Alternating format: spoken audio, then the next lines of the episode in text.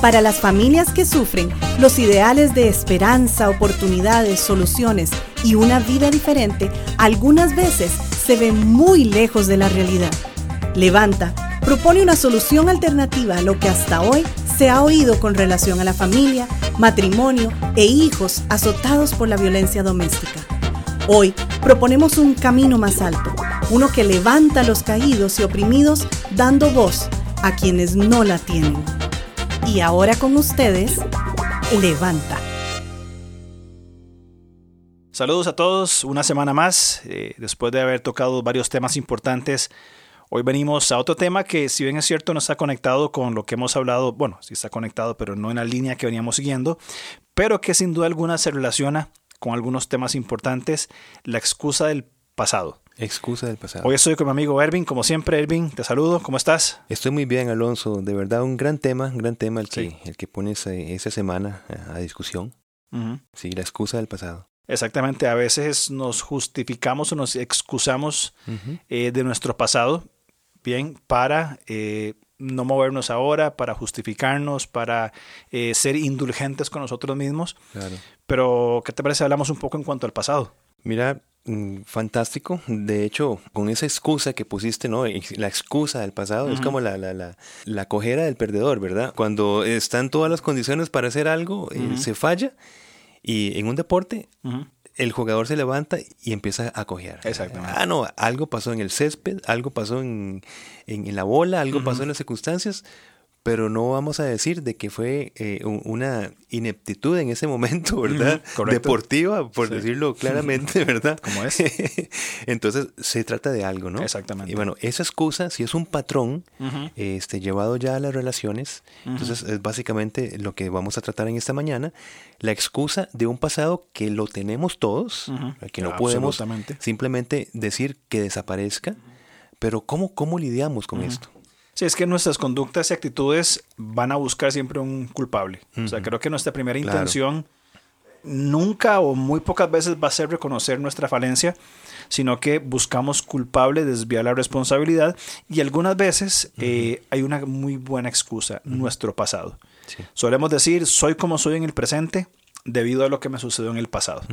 Ahora, es cierto, hoy somos quienes somos por lo que hemos pasado y lo que hemos vivido. Claro. Pero no es una excusa. Claro, exacto.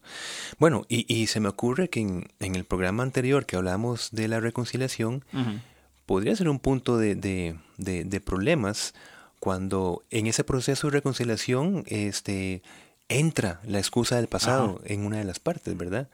este, perder un poco de esperanza por cosas tal vez que, inclusive de parte del ofendido, de, las cosas que yo le vi en la persona en el pasado o de parte del ofensor, yo me sigo justificando eh, las actuaciones del presente debido a lo que fue influido por el pasado. Exactamente, cosas que nos pasaron y decimos de yo aprendí así, yo fui así. Y no es, por, por, supuesto, desacreditar, ¿verdad? El inmenso dolor, traumas, episodios de nuestro pasado, sino buscar bíblicamente cómo nuestro pasado no determine más mm. ni nuestro presente ni nuestro futuro. Es decir, mm. no olvidarlo, no es no olvidarlo, sino que no determine y controle y justifique nuestro pasado y envías hacia el, hacia el futuro, ¿no? Podríamos decir que olvidar no significa dejar de recordar. Correcto. Porque vamos a recordar. Correcto. Sin embargo, no va a traer excusa o justificación a hechos eh, que no son correctos. Eso es muy importante porque hay personas que pierden la esperanza de olvidar pensando que es que no puedo olvidar porque no puedo dejar de recordar. Y, el olvidar no es dejar de recordar. Exacto. Ahora, filosofando un poco, qué bueno recordar nuestros errores. Claro porque a ver, hay patrones o lo que nos pasó en anteriormente en una vida, en, nuestra niñez, juventud, eh, en nuestro pasado, recordar y ver cómo, en nuestro caso, en nuestro contexto, cómo el Señor nos, nos, acompañó, nos guió a salir, a crecer, a madurar. Entonces, olvidar no es dejar de recordar. Claro. Bien, el recordar podría ser importante entonces en, nuestra, en nuestro continuo crecimiento. Claro. Que es a lo que Pablo apunta. Pablo en Filipenses 3:13 dice, pero no me concentro solo en esto. Olvido el pasado y fijo la mirada en lo que tengo por delante. A la vez también él dijo, pues soy el más significante de todos los apóstoles, de hecho ni siquiera soy digno de ser llamado apóstol, después de haber perseguido a la iglesia de Dios como lo hice. Mm, qué interesante. Aquí puede haber como una paradoja, ¿verdad? Sí, claro. En, el primer texto, en Filipenses 3:13, Pedro está, eh, Pablo se está concentrando en olvidar el pasado y fijar la mirada en el futuro. Exacto. Pero en 1 Corintios dice, eh, recuerdo haber perseguido a la iglesia de Dios como lo hice. Entonces, aquí fundamenta el punto que olvidar no significa no recordar, ¿verdad? Sino que eh, no permitir que esos recuerdos nos controlen hoy y determinen quién soy hoy en virtud a mi hoy y al futuro. Esa es una frase que tenemos que enfatizar. Olvidarse del pasado no es no recordarlo, sino no permitir que nos controle hoy. O sea, nos acordamos de nuestro pasado, pero eso no, no determina ni define quiénes somos hoy. Claro. Es importantísimo. Sí, sí, sí, exacto. Y, y esto, esto me, me, gustó mucho la reflexión que diste en cuanto a sacar provecho necesario del pasado para tener la reflexión suficiente para avanzar. Entonces, eh, eh, eh, lo que estamos hablando es que no determine aquellas cosas que no sirven para nuestro desarrollo. ¿verdad? Entonces podríamos entrar a una nueva eh, eh, frase. Entonces, nuestro pasado sí nos influye. No tenemos que tener temor, y, es lógico que sí, nos influye, pero en Cristo no nos controla o determina. Excelente. Absolutamente de acuerdo. Nuestro pasado sí nos influye. O sea, somos quienes somos hoy Claro. Por lo que nos pasó. Y no luchemos contra eso. No, no Tenemos nuestro pasado. Sí, claro. ¿Verdad? No, no lloremos por la familia que nos tocó vivir, por las situaciones que tenemos. Eh, es decir, así son las circunstancias. Vamos a aceptar esto. Ahora, ¿qué hacemos con eso? Exactamente. No nos controla, no nos determina. Ahora, nada más algo para, para mencionar de nuestro pasado. Dios es soberano aún en nuestro pasado. Claro. O sea, lo que nos pasó, a ver. Así es. Lo que nuestros errores, nuestros pecados, lo que sufrimos, lo que nos hicieron, aún entra en la soberanía de Dios. Está todo determinado en un plan perfecto. Eh, Exactamente. para cada quien. Y llegamos al hoy, nos influye, pero no nos controla. No nos identifica porque nuestra identidad está en Cristo. Y se me viene a la cabeza una historia en, cuanto a, José. Cómo, eh, eso que, es que estás diciendo, cómo el Señor tomó control de la vida y, la vida es completa, ¿verdad? la vida es control del tiempo, ¿verdad? Dios vive en un eterno presente. E, el tiempo es algo que nos, que nos, que nos confiere a nosotros, ¿verdad? Como, criaturas. Correcto. Y entonces el Señor es soberano en toda circunstancia, tanto pasada, presente como futura. Estamos en sus manos en un sentido completo del tiempo. Claro, y, y José le tocaron eh, historias y, y, vida, una vida pues llena de cosas pues ¿verdad? Que, que pudieran ser muy buenas excusas para frustrarse o fracasar. E, engaño, lujuria, violencia, claro. etcétera. Una familia, ¿verdad? Complicadísima, ¿verdad? Pero José creció en ese contexto. Sí, un, el, su padre Jacob, ¿verdad? Ah. Eh, eh, era la, la, cultura, no, no solamente la cultura eh, familiar, sino la, la cultura de, de, ese contexto de lograr simplemente las cosas con engaño. Así le pasó a, a, Labán, por ejemplo, este, el, el, tío de Jacob, era la cultura, logro cosas engañando, ¿verdad? Haciéndome el, el, que no fue mi intención hacer tal cosa. Pero vemos en Génesis 27, 35 o 31, 20 cómo Jacob llegaba a lograr cosas por medio del engaño. El papá de José, es decir, que José tenía allí, en la cultura del engaño, una excusa para decir, bueno, yo engaño hoy, el engaño me determina hoy porque tengo la influencia de mi papá, por ejemplo. Bueno, Rubén más adelante en Génesis 35, que era el, hermano mayor de José, se acostó con, con Vila, mm. que Vila era concubina de su padre. Concubina es cuando, por ejemplo, eh, se tenía una esposa, una esposa específica, ¿verdad?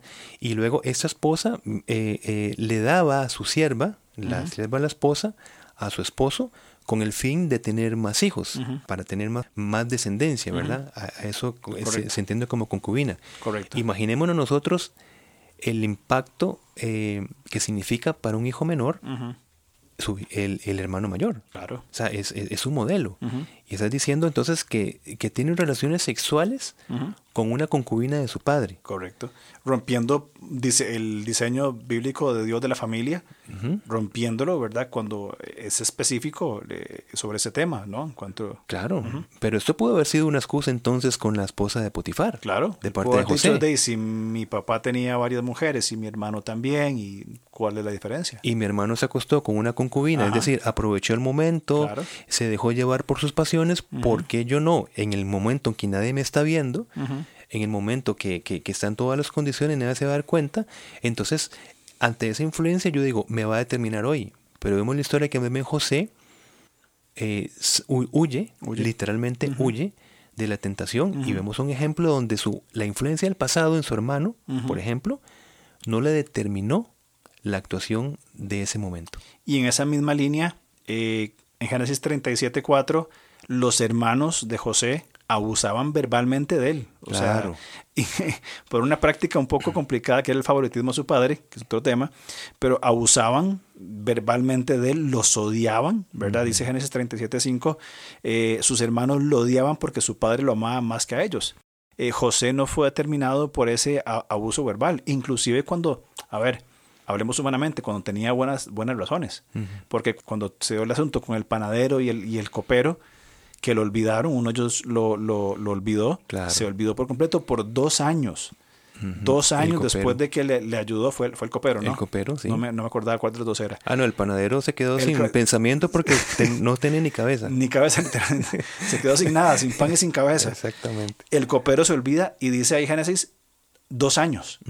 Y José no procede a, ese, a, ese, a esas manifestaciones que encuentra, inclusive con sus hermanos después no devuelve la misma moneda cuando se da cuenta quién, quién, es él, ¿verdad? Y me gustaría leer literalmente lo que dice Génesis 37.4, a la última parte. No dirigían, o sea, los hermanos de José, ni una sola palabra amable hacia José.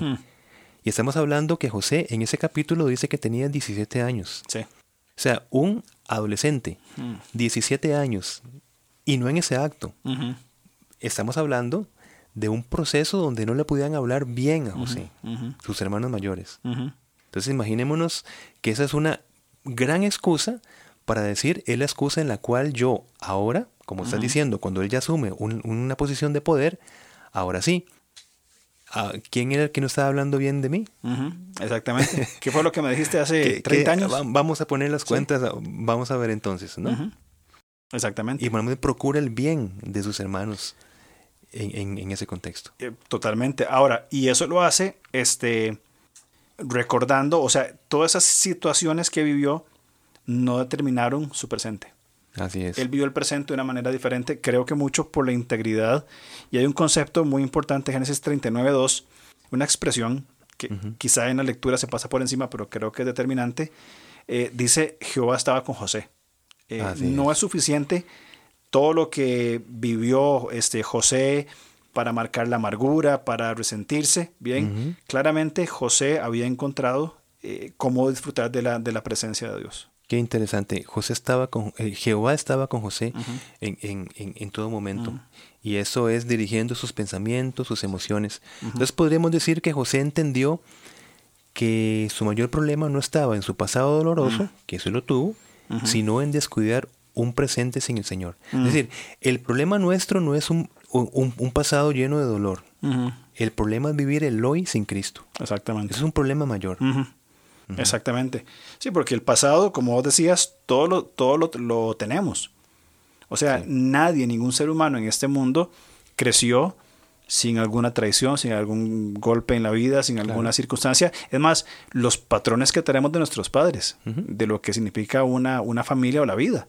Que ellos lo trajeron de sus padres y así para atrás y, heredamos patrones de conducta, pues algunos que nos han producido daño. Claro. Al llegar al Señor, nos damos cuenta que esto, si bien es cierto, lo, lo recordamos, que no, no lo olvidamos, pero no define quiénes somos. Así es, así es.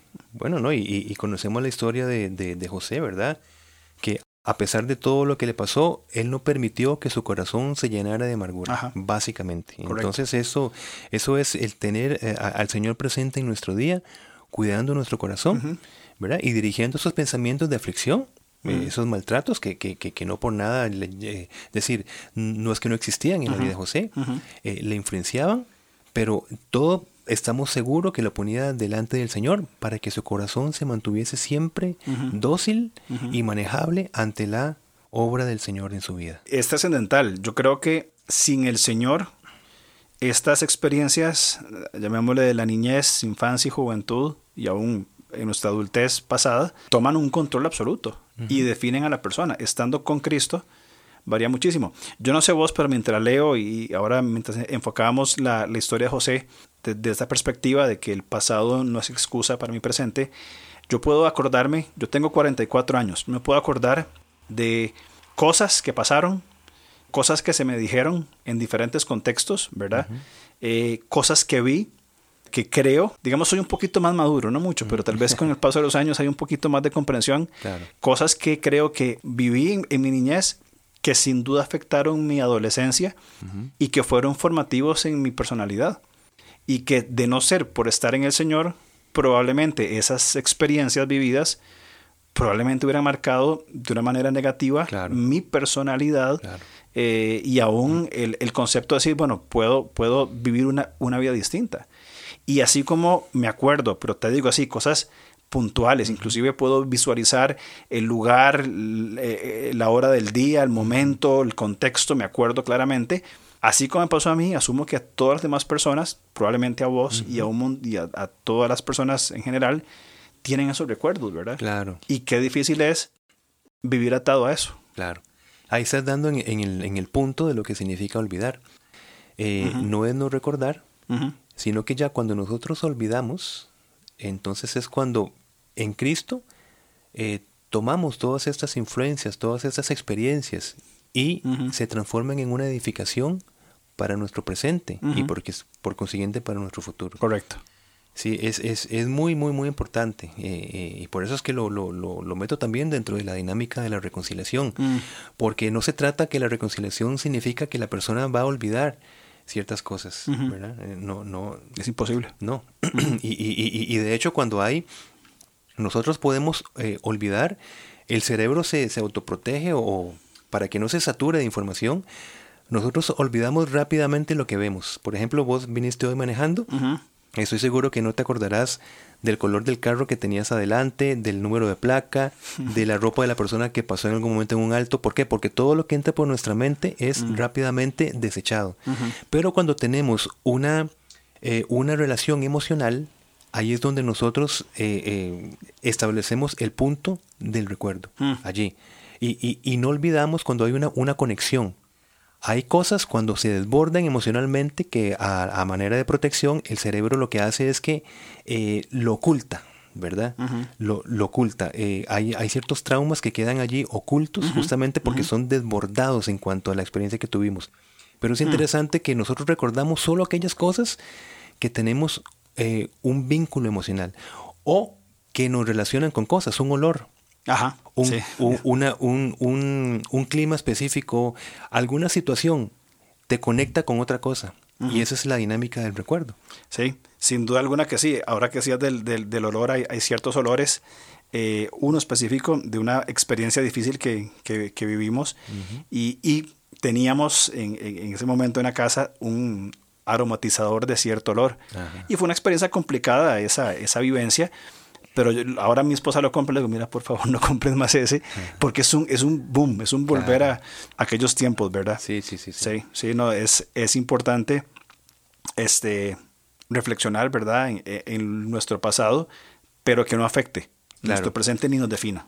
Y aquí podemos ya empezar a sacar conclusiones importantísimas, eh, tal vez con lo que hemos hablado, una serie que las influencias problemáticas del pasado deben volverse lecciones mm. que nos muestren dónde necesitamos ser distintos, no una excusa para repetirlos. O sea, por ejemplo, este, vamos a ver, nosotros tenemos la excusa del pasado para repetir patrones, pero un definitivo mejor enfoque es que justamente esas influencias problemáticas son aquellas lecciones para no ser lo que ese pasado nos está llevando o influyendo ser. Entonces, entonces eh, si tuvimos un padre que golpeaba a nuestra madre, Entonces tenemos que aprender esa lección para procurar, por medio del Espíritu Santo, dominio propio. Eh, si venimos de una cultura familiar del poco esfuerzo, tenemos esa influencia, en lugar de decir, bueno, yo soy poco esforzado porque en mi casa nunca era la ley del mínimo esfuerzo, pues es una lección más bien para ir contra esa corriente de influencia y ser una persona más esforzada, con más, más hábitos positivos, más proactivo, etc. Sí, y lo más fácil es adecuarse a esa mala praxis del pasado y adecuar, adecuarse y justificarnos en ella. Como vos decías, ¿verdad? Eso fue lo que viví, eso fue lo que experimenté, voy a hacer así. Y excusarnos en esto. Entonces creo que ahí entra a un, concepto que hablamos en un programa anterior sobre, sobre el perdón, el hecho de, del control. Fruto del arrepentimiento tenemos el control, en el Señor, por supuesto, de decidir qué nos va a controlar. Si vamos a controlar el pasado para que, más bien que el pasado nos controle a nosotros y ser esclavos de esos patrones eh, nocivos, o si cedemos al Señor la habilidad de que controlamos el pasado. ¿Qué quiero decir? De que eh, entonces son lecciones para corregir modelos que no son sanos ni son, ni son productivos. Así es. Vos me, comentabas extra micrófono una expresión muy, muy interesante que es eh, la experiencia Manasés Efraín. Eh, fruto de la, de eh, la historia de José, ¿verdad? De que eh, los hijos de José, Manasés y Efraín, sus nombres tienen un significado que nos pueden dar y creo que sería muy ilustrativo si nos comentás ese, ese modelo de experiencia Manasés y Efraín. Claro. Bueno, en el contexto de un José que pasó todas esas influencias, todo su pasado, llega ya, encuentra esposa dada por el mismo faraón, ¿verdad? Su, su, propia hija. Y entonces, ¿qué sucede? Llega José con estos dos hijos y le pone nombres, ¿no? Mm. Primero, Manasés, que significa Dios me hizo olvidar todo mi trabajo y toda la casa de mi padre. Mm. Es el, lo que significa Manasés. Dios me hizo olvidar. Efraín significa Dios me hizo fructificar mm. en la tierra de mi aflicción. Ahora, si vemos esa secuencia, Manasés, Dios me hizo olvidar. Efraín, Dios me hizo fructificar. Y sacamos una conclusión básica. Olvidamos para fructificar. Hmm. Ahora, Dios me hizo olvidar no significa que José no recordaba todas las eh, situaciones que pasó, porque cuando se encuentra con sus hermanos, él tuvo esa lucha.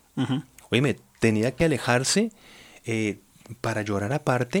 No, no fue que decir, mira, no, no me acuerdo de nada de lo que hicieron ustedes, ¿verdad? no. Sino que en el Señor, olvidar significaba que todas estas situaciones no iban a determinar sus acciones en cuanto a venganza, en cuanto a reprimendas, porque si no, esta persona no fructificaba en la vida que el Señor ya le había dado en Egipto.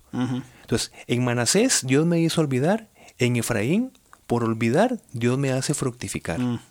Muy claro.